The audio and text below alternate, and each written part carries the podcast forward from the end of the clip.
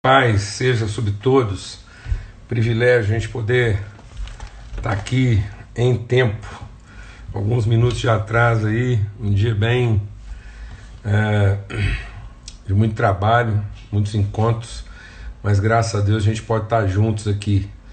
Em nome de Jesus, grande privilégio, grande honra mesmo partilhar esse tempo, essa hora né, esse momento com todos vocês aí. Tem sido maravilhoso, transformador na nossa vida. Amém? Aleluia. Vamos lá, pessoal chegando aí. Enquanto isso, a gente vai fazendo alguns pequenos ajustes aqui. Pronto.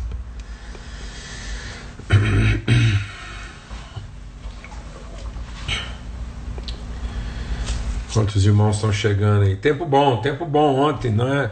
Nosso tempo de comunhão, de interação aí, de perguntas e muita gente participando. É, eu sou muito grato a Deus, né? Meu sentimento é de total gratidão, assim, e, e alegria mesmo no espírito da gente poder ter comunhão e compartilhar, repartir uns com os outros. E tempo bastante especial ontem, algumas perguntas assim bem Deus foi dando uma linha mesmo assim muito legal. E é um privilégio estar com vocês. Todos os irmãos participaram aí. E a gente vai enquanto Deus for testificando e confirmando isso é...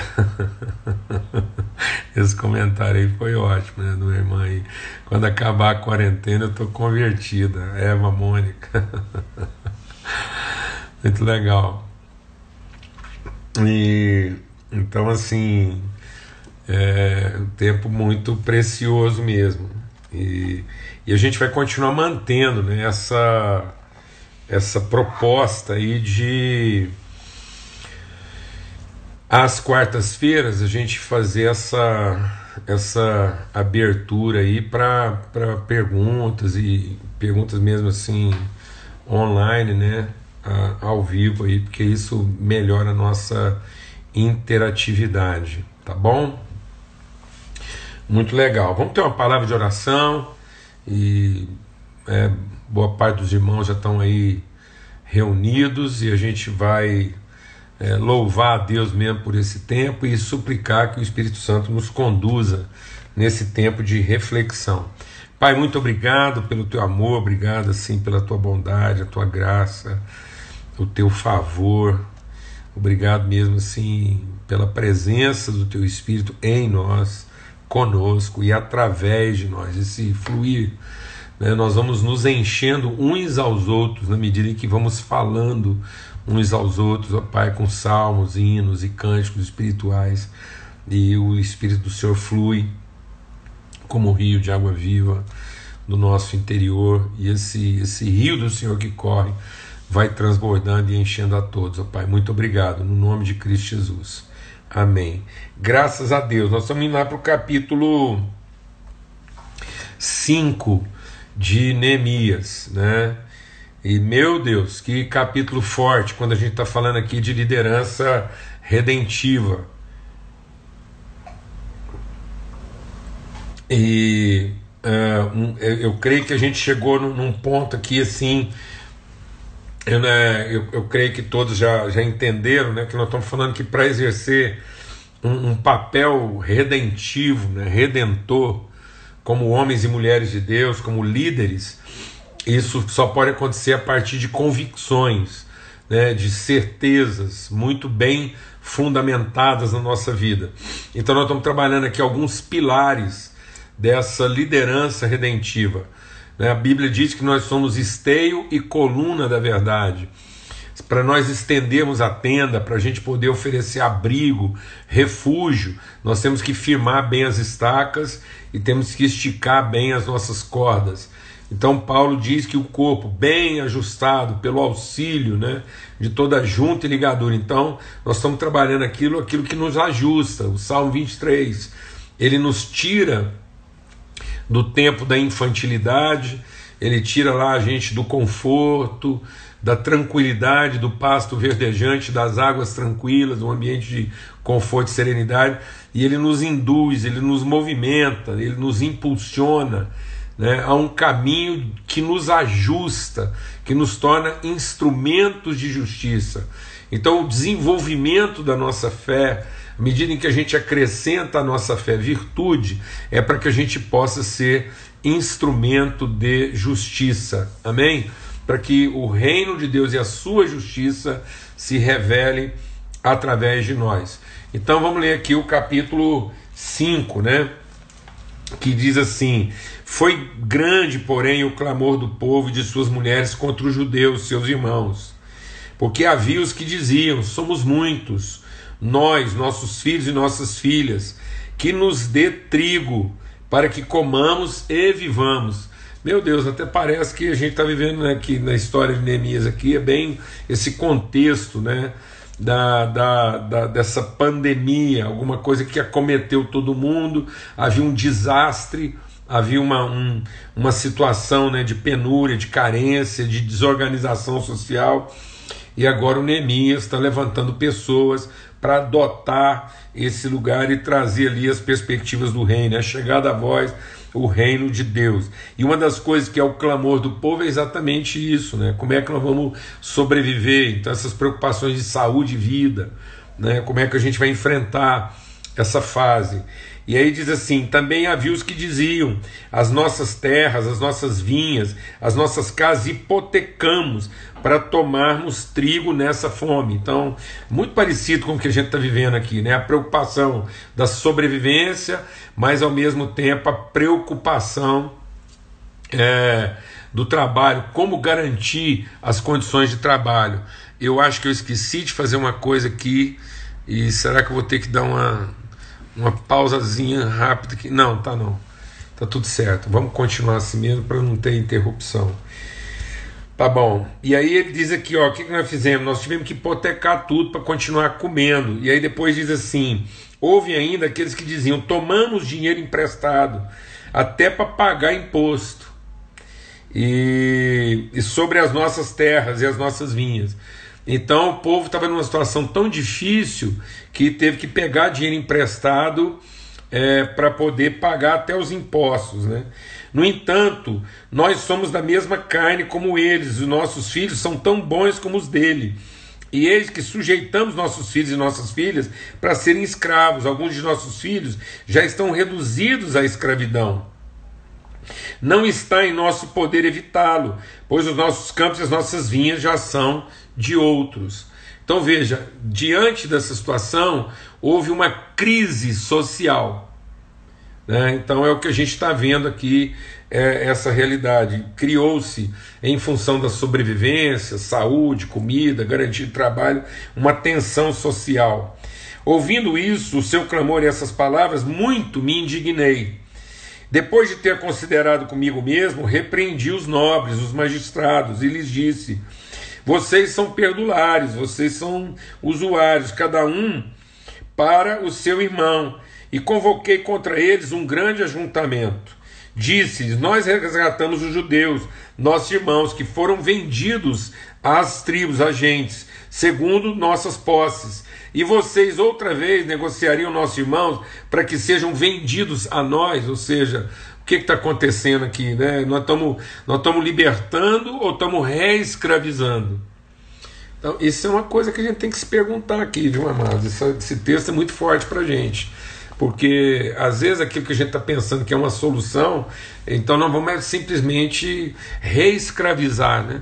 Nós vamos retomar práticas que são de, de reescravatura, que é o que Neemias está tomando cuidado para que não aconteça. Também eu, meus irmãos e meus moços, lhes demos dinheiro é, e emprestado, é, dinheiro emprestado e trigo. Demos de mão a esse empréstimo. Restituí-lhes hoje, vos peço, as suas terras, as vinhas, os olivais, as casas, como também o centésimo do dinheiro, do trigo, do vinho, do azeite que exigisses deles Então responderam: Restituiremos e nada lhes pediremos. Fazemos assim como você disse. Então chamei os sacerdotes e os fiz jurar que fariam segundo prometeram. Também sacudiu meu regaço e disse: Ainda o faça Deus, sacuda de sua casa e de seu trabalho a todo homem que não cumprir essa promessa, será sacudido e despojado. E toda a congregação respondeu: Amém. Louvaram o Senhor e o povo fez segundo a promessa.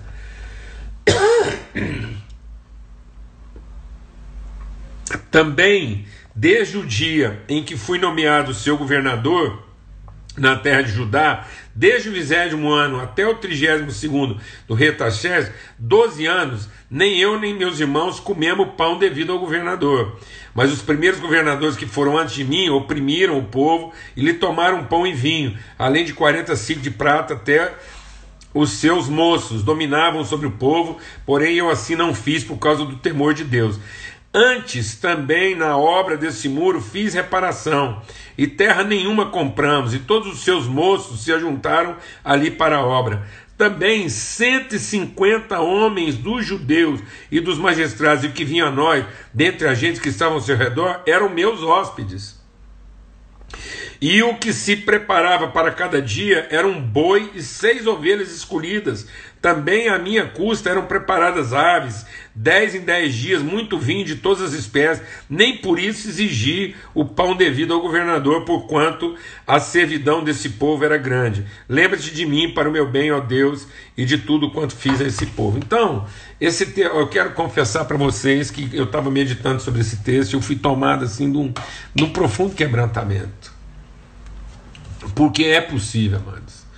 O que Neemias está provando para a gente é que, que uh, as coisas não são resolvidas da forma como a gente às vezes gostaria que se resolvesse. Às vezes a gente gostaria de orar, pedir a Deus e Ele resolver isso para nós de forma extraordinária e não de forma sobrenatural.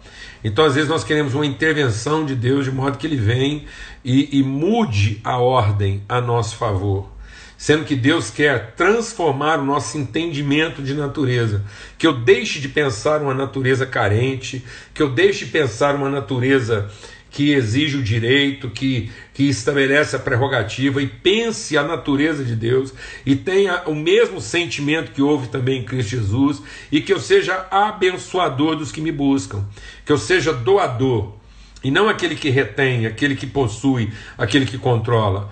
Então, que eu seja instrumento de prosperidade e não de enriquecimento. Então, muitas vezes, na ânsia de enriquecer, eu não estou gerando prosperidade. E é isso que Deus queria falar com as lideranças, com os formadores de opinião daquela época.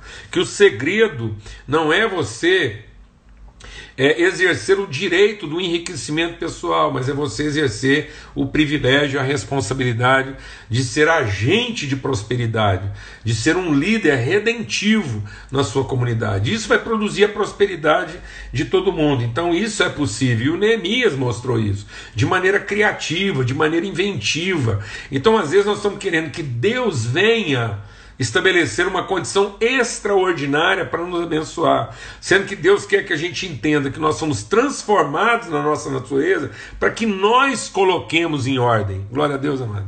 Então nós vamos trazer a ordem. Então não é uma ação sobrenatural extraordinária. A oração não é para Deus quebrar a ordem estabelecida das coisas para nos beneficiar para nos proteger. Não. A, a, a, a direção é Deus iluminar o nosso entendimento, segundo a natureza dele, para que a gente coloque em ordem o que ainda não está. E aí, Vamos fazer uma recordação assim rápida. Hoje eu não vou estender muito não. O que, que são os pontos que a gente tratou aqui, olha?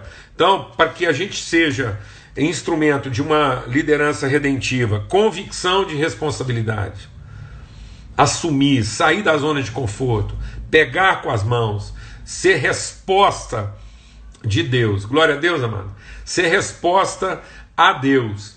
Então, Deus tem um chamado, uma vocação, e nós estamos aqui para cumprir essa vocação. Então, não é querer que Deus nos responda, mas é nós sermos resposta para Deus, para aquilo que é. Como Jesus falou, eu estou aqui para cumprir, para completar é, a obra, aquilo que meu pai me chamou para fazer e para trabalhar. Amém? Convicção de provisão, ou seja, Deus nos chamou, Ele nos convocou, Ele nos deu autoridade, nós assumimos essa responsabilidade, por quê? Porque sabemos que Ele já proveu, Ele já nos abençoou. Então, uma liderança redentiva só vai acontecer a partir de uma pessoa com consciência de ter sido abençoada e não com expectativa de ser abençoado. Foi isso que o diabo escangalhou com a nossa vida. Deus nos abençoou para cumprir um propósito. E Deus e o diabo colocou na nossa vida o propósito de ser abençoado. Então, nosso propósito não é ser abençoado, nosso propósito é ser abençoador. Então, eu tenho convicção de responsabilidade, tenho convicção de que Ele já me abençoou, já proveu, e aí eu tenho convicção de propósito. Então, esse propósito é o que? É expressar o reino de Deus, é trazer o reino de Deus à terra, que venha o teu reino e que se faça através de nós a tua vontade. Onde? Onde eu estiver. Então, o que é o propósito de Deus para a nossa vida? É que você, homem e mulher, seja uma expressão completa das suas virtudes onde você está. Amém? Então, onde a gente está? Então, uma consciência de onde, uma consciência de de, de povo. Então Deus nos colocou ali. Quem são as pessoas? Quem são os filhos de Deus? Com quem eu vou compartilhar? Quem vai ser o amém? Com quem eu vou abrir intimidade? Com quem nós vamos conferir a visão? Glória a Deus. E aí nós essa essa essa relação que se apropria com a autoridade daquela herança, daquele lugar que Deus deu. Então, tu és o meu filho, eu hoje te gerei. Pede e eu vou te dar o lugar que você está como sua herança. E você vai identificar os filhos de Deus ali para que essa relação seja iluminada, seja criativa, seja inventiva para revelar o reino de Deus naquele lugar. Quarta convicção convicção de plenitude de todo, ou seja, se ele proveu o recurso, esse recurso também ele vai se expressar de todas as formas necessárias e possíveis. Então há uma pluralidade. Nós não temos que cometer essa estupidez né, de estabelecer um dogma, de estabelecer um rito, de estabelecer uma, uma, uma estrutura que seja enrijecida. Não, mas nós podemos fazer isso de maneira dinâmica, de maneira plural, de maneira orgânica, de maneira diversa. Então, é um corpo com várias expressões. Vamos correr aqui porque eu quero compartilhar. Aí a quinta convicção, convicção de quê? De processo. É, é, entender o processo de Deus, o tempo próprio de cada coisa. Então é uma revelação eterna, mas eu tenho desapego. Eu sei me livrar daquelas coisas que às vezes são úteis num determinado momento, mas não são úteis no outro. Eu não vou juntar entulho, eu não vou acumular a minha vida de uma sobrecarga, carregando, tornando as pessoas ocupadas em manter a coisa e não colocando a coisa para servir as pessoas. Sexto lugar, convicção de quê? De intensidade.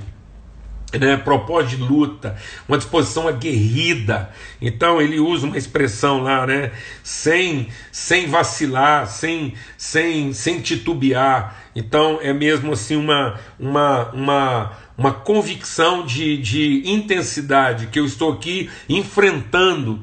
É, é, oposição, mas não vou enfrentar resistência. Então existe um vento contrário, mas ele não poderá nos resistir.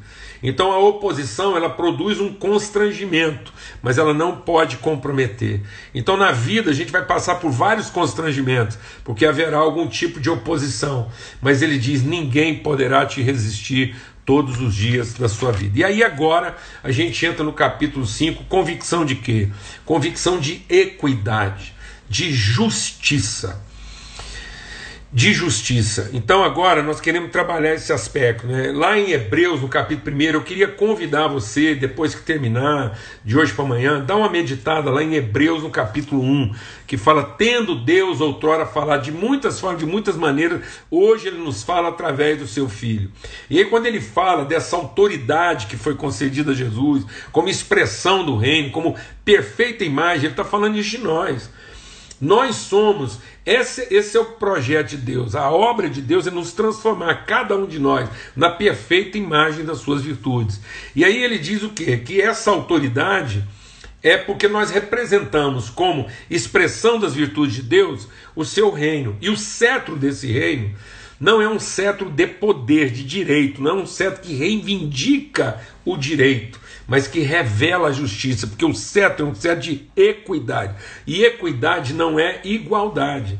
Em momento algum, amado, coisa linda, em momento algum, o Neemias, ele está impondo a igualdade. Ele não foi lá taxar ninguém. Ele não foi lá, ele não foi lá é, é, é, estabelecer um padrão social, igualar todo mundo. Falar agora para construir a cidade todo mundo tem que vestir igual, todo mundo tem que gastar igual, receber o mesmo tanto. Não, mano. Ele foi chamar a consciência a consciência do que, que é o papel de cada um, do que, que é a responsabilidade de cada um, do que, que é o recurso de cada um em favor do outro. Né? Então cada um coopera nessa dinâmica, nesse fluxo. E deixa o Espírito de Deus ministrar no nosso coração aqui, de falar como engenheiro. Só existe fluxo onde há gradiente. Então só tem rio porque tem alto e baixo, só tem vento porque tem mais pressão e menos pressão. Né? Então tem alta temperatura e baixa temperatura. Então Deus trabalha o fluxo das diferenças e não as igualdades. Quando você estabelece uma igualdade, então não há fluxo, não há trânsito, então, esse vento do Espírito, essa inflexão de Deus, esse sopro acontece porque Deus imprimiu uma pressão, ele imprimiu um movimento. Então, nós temos que entender essa sociedade na sua dinâmica, nas relações que se estabelecem. Então, nós precisamos entender que o nosso grande desafio é criar os vínculos relacionais, as pontes. O Brasil é campeão mundial, é um dos países com maior desigualdade social do planeta. E aí, como é que nós vamos resolver essa desigualdade social, amados? Achatando, nivelando, fazendo tudo ser igual ou criando pontes, dutos, permitindo o relacionamento? Deixa o Espírito de Deus ministrar o nosso coração. Muita gente pensa que em outros países há mais oportunidade do que aqui no Brasil, e não há. Nós estamos vivendo aí há alguns anos consecutivos um processo de evasão intelectual do país. Alguns dos nossos jovens que poderiam ser líderes redentores de uma realidade estão fugindo, procurando outro lugar para viver uma coisa mais confortável, para poder ter um, uma remuneração melhor dos seus direitos. E aí eles pensam que lá eles vão ter mais oportunidade e não vão ter oportunidade, porque lá eles vão ter o que? Atividade. Eles vão ter uma remuneração melhor do seu trabalho como um escravo mais bem remunerado, mas ele não vai ter voz, ele não vai participar das decisões, ele não vai interferir nos processos, ele vai se beneficiar de uma remuneração, de uma garantia de direito, mas ele não vai estabelecer virtude, porque ele não vai participar do diálogo. Ele não vai experimentar o fluxo. Ele vai estar lá garantindo a caixa d'água dele. Mas ele não vai participar do movimento, do processo. Ele não interfere, apesar de se beneficiar. Então, é, é, e aí o que acontece? Isso, isso vem acontecendo porque há uma ideia é, equivocada, né? Essa ideia do direito, da prerrogativa, da melhor remuneração, e não da, da ponte. Então, os outros países, deixa Deus ministrar com o seu coração aqui muito forte. Os outros lugares, não é que eles são é, de mais oportunidade. Aqui nesse país é que estão as oportunidades, porque tudo aqui está para ser feito ainda. Esse é o país onde há abundância de recurso e há a necessidade de se empreender, de se realizar. Agora, o que, que falta nesse país? Oportunidade? Não, falta perspectiva. E às vezes as pessoas pensam que nos outros lugares tem mais oportunidade e não tem. Lá tem perspectiva. Porque o cara, às vezes, ele vai ter acesso ao recurso. E aqui o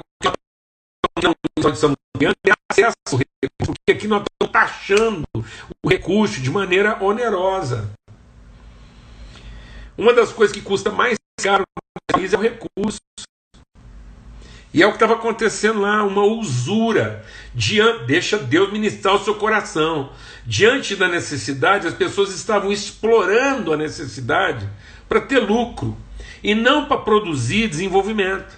É isso que acontece aqui no Brasil. Vem uma pandemia dessa, precisa de um negócio, o que acontece? Aumenta o preço de tudo. Aumenta o preço até do álcool gel que agora todo mundo precisa. Então tem gente já pensando em ficar rico com máscara, com álcool gel. Que bobagem é essa, mano? Por que nós não podemos praticar o preço justo para produzir desenvolvimento? para ficar melhor para todo mundo, porque se as condições melhorarem para todo mundo, haverá insumo, haverá um aquecimento do processo, que foi essa forma criativa. No Brasil, nós estamos precisando de mais investidores do que de agiota, porque infelizmente aqui muitas pessoas que se chamam empresários, bem-sucedidos, eles não são empresários, eles não são investidores, eles são agiota, porque o custo do que eles emprestam e do que eles fornecem é muito alto porque a lucratividade está acima do desenvolvimento. Então não escravize seus filhos, ensinando eles a pensar dessa forma. Que quanto mais eles melhoram, quanto mais excelentes eles se tornam, mais caro fica o serviço dele. Porque ele tem pressa. Então ele não quer vivenciar o processo, ele não quer trabalhar com autoridade. Ele tem pressa em compensar o esforço dele. Então é uma mentalidade de garimpeiro que quer furar um buraco para ir lá e, e ficar rico do dia para a noite, não gerar uma sociedade de prosperidade. Foi isso, foi essa, foi essa indignação que o Neemias trouxe para aquele povo. Foi, gente, vocês estão ficando loucos. O dinheiro que vocês estão emprestando, o investimento que vocês estão fazendo, o custo que vocês estão colocando nisso é tão alto que vocês vão escravizar todo mundo. Eles estão tendo que vender suas propriedades para poder trabalhar. Então, em nome de Cristo Jesus, Senhor, em nome de Cristo Jesus, Senhor, nós temos que nos libertar de uma mente de empregabilidade para uma mente de empreendedorismo. Nós temos que pensar de forma empreendedora e não de maneira a garantir o emprego de quem quer que seja. O que vai redimir esse país não é uma cultura de empregabilidade não é emprestar recurso na medida do serviço prestado, numa relação mínima, numa relação quase cruel. É uma crueldade nesse país a gente encontrar pessoas que falam assim: essa pessoa trabalha com a minha família, que tem 30 anos que ele trabalha na família. Aí você vai ver a pessoa, a condição que ele vive é quase a mesma de 30 anos atrás, quando ele viveu. O padrão de vida que ele desfruta é o mesmo que a mãe dele, que começou a trabalhar para aquela família, desfruta. Não houve promoção, não houve desenvolvimento, não houve evolução, não houve redenção da atividade dele. Ele começou numa determinada atividade e vai terminar nela. Talvez a coisa melhor que ele conseguiu ter na vida foi a troca do uniforme. Em nome de Cristo Jesus. Nós somos irmãos, nós somos família, não somos iguais. Não somos iguais. Não adianta votar salário igual para todo mundo, não adianta pôr uniforme em todo mundo. Isso não vai produzir uma sociedade justa. Mas nós temos que ter compromisso com a equidade. Nós temos que ter uma convicção de que o reino de Deus é justiça. Que fé é para a gente ter a coragem de investir sem colocar o lucro, sem exigir a garantia remunerada do empréstimo. Então, quando a gente vai investir na vida de alguém, nós não temos que exigir uma garantia remunerada do investimento, senão isso é por interesse, isso é por cobiça e não por amor. Então, quando a gente fizer qualquer tipo de investimento na vida de uma pessoa, não é esperando que ela vai devolver para nós, não.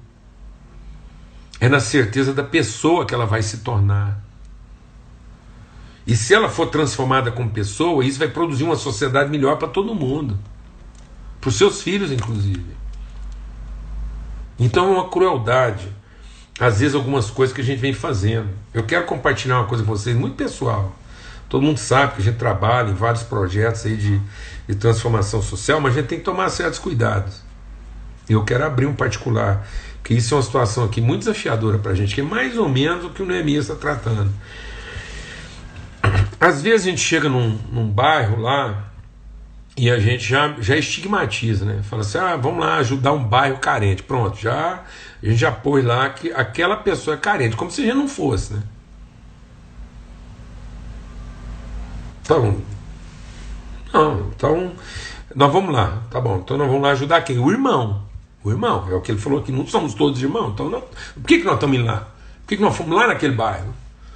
Por que, que nós queremos produzir? Sabe por que, que nós queremos? Não é porque é carente, não é porque é pobre, não é porque é irmão. E porque a cidade tem que ser digna para todo mundo. A cidade tem que oferecer expressão de reino, expressão de virtude para todo mundo. Isso não é direito de alguns. Isso é o privilégio de todos. E não é nem privilégio dos crentes, não, porque os cristãos vão fazer isso em favor de todos.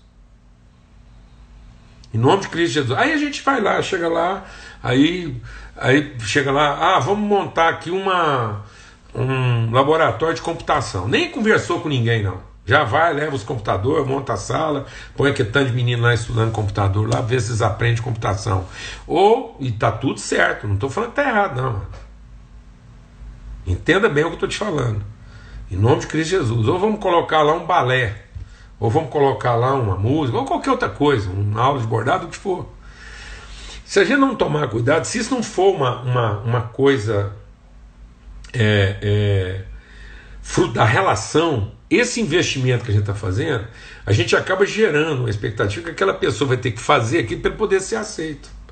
E aí depois a gente ainda monta lá uns eventos para essa pessoa vir tocar, fazer uma exibição, para a gente ver que ele realmente. Agora ele é aceito. Então, qual que é a desgraça disso? É que às vezes aquele menino ele vai aprender computação não como quem encontrou um instrumento científico que o traduz, que, que equipa a criatividade dele. Não, ele vai aprender computação porque é a única forma dele ser aceito. Ele é um escravo que agora encontrou uma forma de melhorar de casa e ser aceito no ambiente que ele não era antes. Então, às vezes, ela vai dançar, que a menina vai dançar, não porque ela ama a arte, às vezes ela até ama.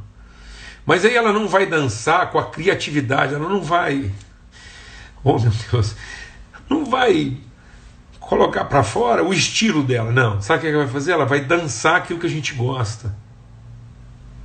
Vai tocar aquilo que a gente gosta de ouvir. Então a gente melhora a capacidade executiva, mas inibe a criatividade. Porque a pessoa não viu na arte a forma de se traduzir, de gerar, de conceber, de iluminar. Às vezes ele viu na arte só uma forma de ser aceito. Isso foi um empréstimo com juros. Porque houve um alto investimento de recursos ali, mas, mas o que a gente cobra depois faz daquela pessoa um escravo da arte. Aí agora ela vai dançar, vai cantar, vai trabalhar em computação, sabe para quê? Para ganhar algum dinheiro, para poder morar numa casa melhor e comer melhor. Não é isso. Não é isso. Porque senão nós não estamos gerando um mundo de equidade, de liberdade, de livre criação. Nós estamos gerando um mundo de escravos onde no fim, lá no fim de tudo, as pessoas vão fazer aquilo que as torne aceitas, vão fazer por dinheiro. O que está acontecendo com a arte desse país? O que está acontecendo, mano? Que está acontecendo com as habilidades profissionais desse país? Nós estamos formando profissionais redentores?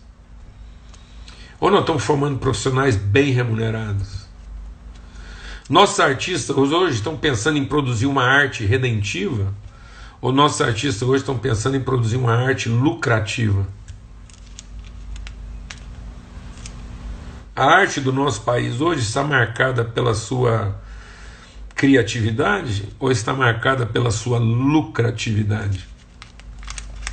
Nossos melhores profissionais hoje estão movidos de criatividade ou estão movidos de lucratividade. Sabe por que, que muitos deles foram, movidos de lucratividade? Porque o investimento que eles receberam exigia deles devolver isso com juros. Nunca foi um investimento, foi um empréstimo de um agiota. Então, em nome de Cristo Jesus, esse país não precisa de agiotas. Esse país está à espera de investidores. Amém? Em nome de Cristo Jesus. Em nome de Cristo Jesus. Vamos orar. É possível. Não só é possível, é o que Deus quer. Foi para isso que Ele nos fez. Pai, muito obrigado pelo teu